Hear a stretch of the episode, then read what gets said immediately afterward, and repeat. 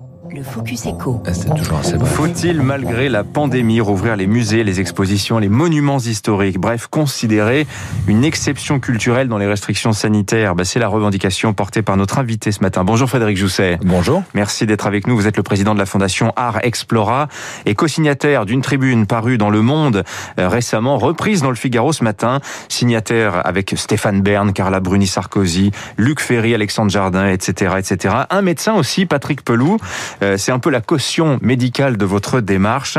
Euh, rouvrir les musées, mais dans quelles conditions? Telle est la question. En tout cas, vous ne comprenez pas pourquoi on ne les rouvre pas. Effectivement, il y a une incompréhension qui devient une colère des professionnels de la culture. Pourquoi est-ce que les musées sont la grande muette de la culture, les parents pauvres de ce confinement?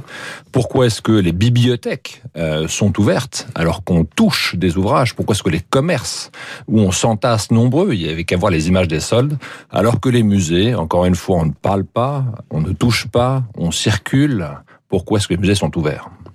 Pardon. Oui, oui. Alors, alors qu'on a rouvert ailleurs en Europe, hein. ça aussi, c'est c'est frappant la différence entre la France et par exemple l'Italie. Oui, je parlais de l'exception culturelle inversée parce que, comme vous le disiez, les musées italiens sont ouverts, les musées autrichiens sont ouverts, le Prado à Madrid est ouvert. Et alors, c'est incompréhensible de votre point de vue qu'en France, euh, qu'est-ce qui dicte, selon vous, euh, ce maintien des fermetures?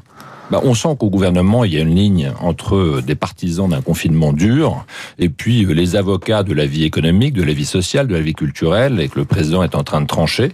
Euh, C'est pour ça qu'on porte cette démarche, pour faire entendre les voix de, de- du monde de la culture qui est oublié aujourd'hui. Comment ça se fait que le monde de la culture ne soit pas entendu? C'est un problème de, de lobbying, c'est un problème de poids économique? Euh, Comment vous interprétez la situation?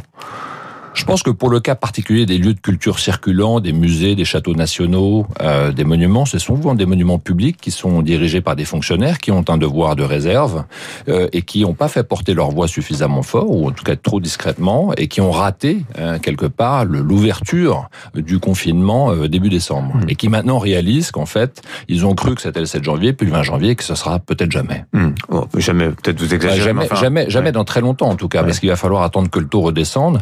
Et aujourd'hui, tous les commerces sont ouverts et la tendance est plutôt à reconfiner qu'à ouvrir. Et donc, probablement, ça peut durer encore plusieurs mois. Alors, est-ce qu'on va devoir vivre avec des musées fermés pendant un an? Les musées, les monuments historiques, dans quelle situation économique se trouvent-ils aujourd'hui? Est-ce qu'on pourrait vivre des catastrophes? Je ne sais pas par exemple, mais euh, la disparition de la visite de certains euh, certains musées, pas forcément des pas forcément ceux qui sont publics, hein, parce que ceux-là auront toujours le soutien de l'État, mais dans le privé par exemple. Oui, tout à fait. Il se trouve que j'étais hier matin au château de Chantilly, qui est un château absolument majeur, au nord de Paris que tout le monde connaît, 450 000 visiteurs par an, qui est au bord du dépôt de bilan. Euh, oui, la situation est catastrophique, vous le disiez. Versailles, c'est 70 millions d'euros de pertes. Le Louvre, c'est 10 millions d'euros de pertes par mois en, en ce moment.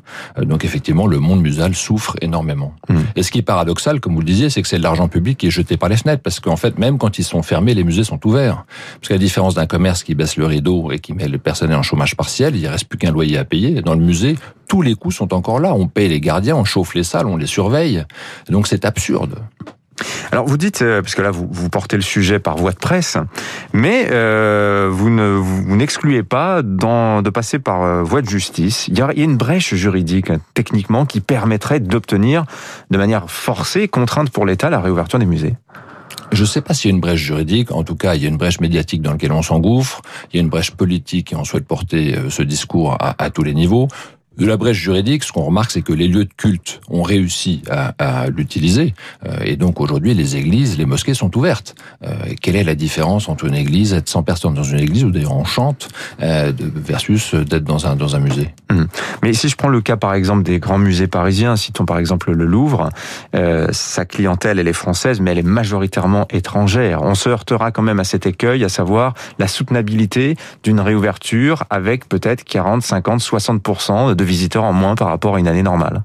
Oui, mais alors là, vous pointez du doigt quelque chose de très grave, c'est qu'en fait, les musées sont dans des angles morts des politiques publiques, c'est-à-dire qu'on n'est pas assez médiatique, on n'est pas jugé critique comme le transport ou l'enseignement, économiquement, on est trop petit, et donc c'est pour ça que les musées sont oubliés. Mais c'est faux. Rappelez-vous, quand les révolutionnaires français, en 1791, ont transformé le palais royal en un musée ouvert à tous, c'était pas pour l'éducation des touristes chinois, c'était pour l'éducation des jeunes citoyens de la République naissante.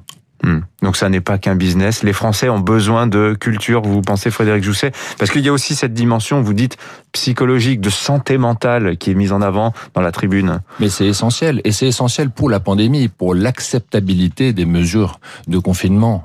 Ils ont besoin de soupapes de respiration. Si on veut pas que se multiplient les restaurants clandestins ou ce genre de choses, à un moment donné, il va falloir lâcher un peu du lest, hmm. et pas que pour acheter des produits dans le commerce. Il va falloir aussi permettre des activités intellectuelles de socialisation. Il n'y a pas de visite clandestine de musée, euh, Frédéric Jousset Non, ça c'est totalement interdit.